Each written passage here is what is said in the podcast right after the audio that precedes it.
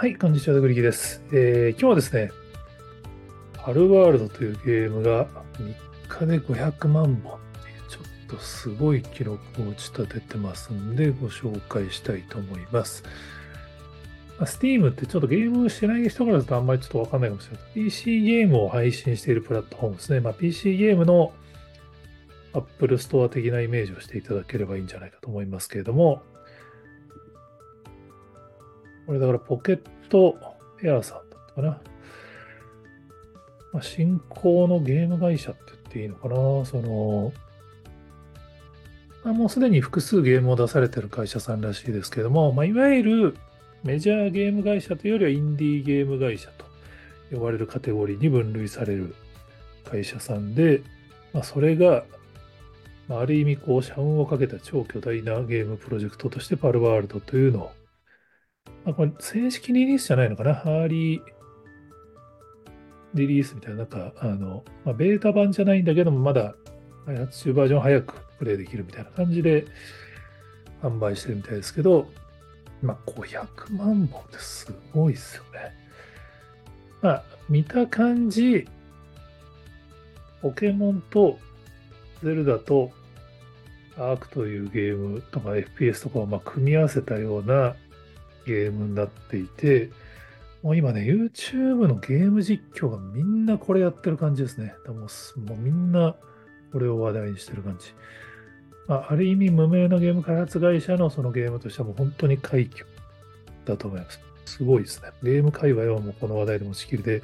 まあ、僕もやりたいんですけど、残念ながら PC と Xbox しか多分できないですよね。僕、プレステ派なんで、こういうタイプのゲームは僕好きなんですけどね、ちょっとプレイできてないんで、ゲームに対する批評はできないんですけど、めっちゃ楽しそうです。ただ、ちょっと気になるのが、これね、あの、Steam の同時接続数の世界記録の今3位まで来てるらしいですからね。1位が PUBG で325万とか。まあ、これはちょっと多いかもしれないですけど、今150万超えたっていう、すごいですよね。日本のゲーム会社では最高になるのかな。エルデンリングで95万ってますからね。だからこれ難しいなと思うのが、どうも開発チームに誹謗中傷が結構届いているらしく、ポケットペアの CEO が中傷をやめてくれと呼びかけているというのが IT メディアで記事になってます。中には殺害予告に近いようなツイートも散見されます。まあ、これ、その、溝部さんが投稿してるんでちょっと僕もどういうのがあるのか見てないんですけど、これちょっと難しいですね。多分、まあこれわかんないです。あの、誰が誹謗中傷したのかわかんないんですけど、まあ、想像するに、まあ明らかにこれポケモンのキャラじゃないみたいなキャラも動画には出てくるんで、まあ、それに対するやっぱりファンからの怒りの声的なもの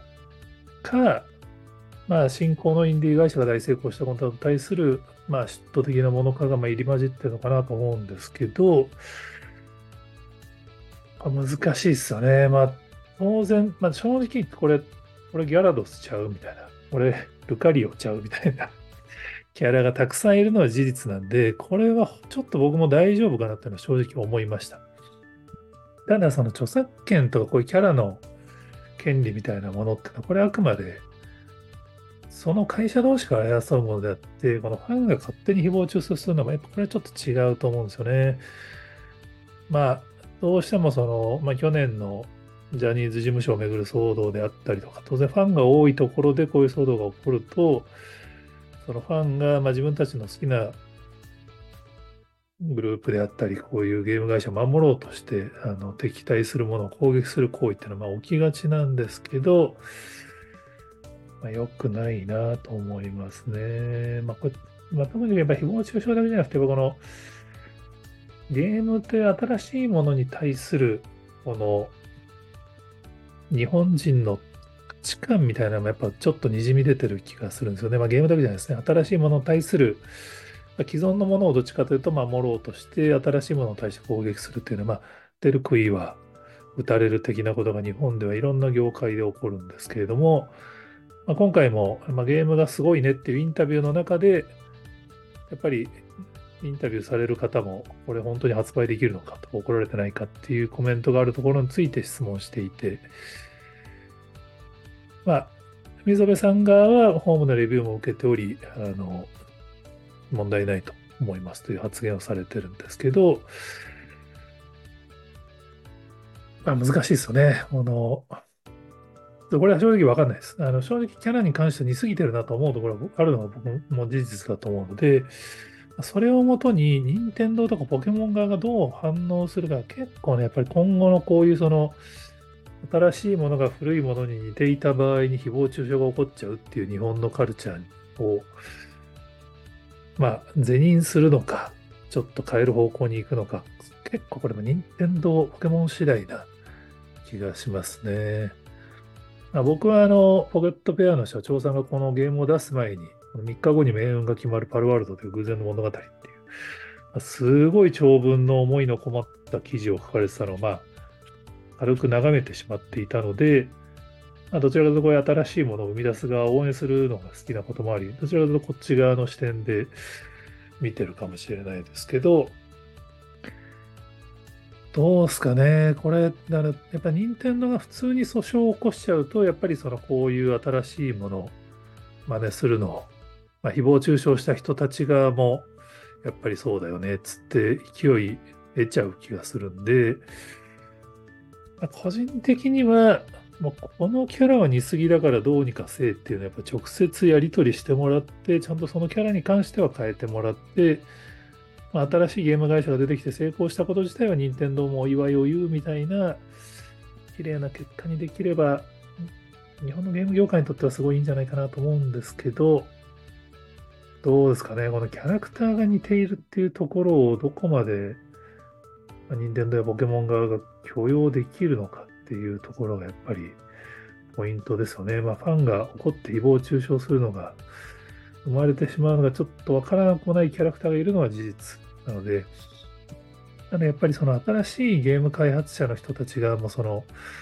そこが怖くて新しいもの作れないってなっちゃうのは、これはこれでやっぱりね、良くないと思うんですよね。まあ、実際問題としてそれこそディズニーのライオンキングが手塚治虫さんの漫画明らかにパクってるだろうみたいなことは、まあ、これはもう制作の現場では必ずこうね、何かしらに影響を受けたら、その、ドラゴンボールに絵が似るとか、そういうことはまあ、当然創作の世界ではある程度はあるものだと思うので、ま、それに対する、この社会的制裁のレベルっていうのはやっぱりちょっと、誹謗中傷出てきちゃうのはちょっと行き過ぎだなと思いつつも、こんだけ売り上げ上がるとね、任天堂もここの会社のことをまガチライバルとみなして、普通に訴訟行動する可能性も全然ありますから、まあ、それによってやっぱり、今回の誹謗中傷行為がどう位置づけられるか変わるのが結構ちょっと個人的には気になるところでありますね。まあ、あの、本音を言うと僕、それでこのゲームをプレイしてちゃんとレビューしたいんですけど、残念ながらプレステではまだゲームプレイできないんで、ゲームに関してはちょっと指を加えて見てるしかないんですけど、まあ、でもね、やっぱこういう新しいヒット作は小さい会社で難しいんじゃないかっていう常識のところに、まあ、僕はあの、小島監督が好きなんで、あのデス・ストランディングが、まあ、新しい会社でもメジャーで成功できるっていうのを証明されてますけれども、このポケットペアさんも社員が、ちょっと現在はもっと増えてると思うんですけど、サイト、ウェブ上に出てるのは61人とかだったんですよね、社員数。それでこの規模の成功を生み出せるっていうのは、これは本当に夢のある話だと思うんで、まあ、いい方に、まあ、ある程度のところにちゃんと落ち着いてくれるといいなと思いながら、はい、このゲームやりたいなというあのご紹介でした。はい。こちらのチャンネルでは日本のコンテンツが世界挑戦するのを密かに応援したいなと思っておりますので、えー、他にもこんな話知ってますよという方がおられましたら、ぜひコメントや DM で教えていただけると幸いです。今日もありがとうございます。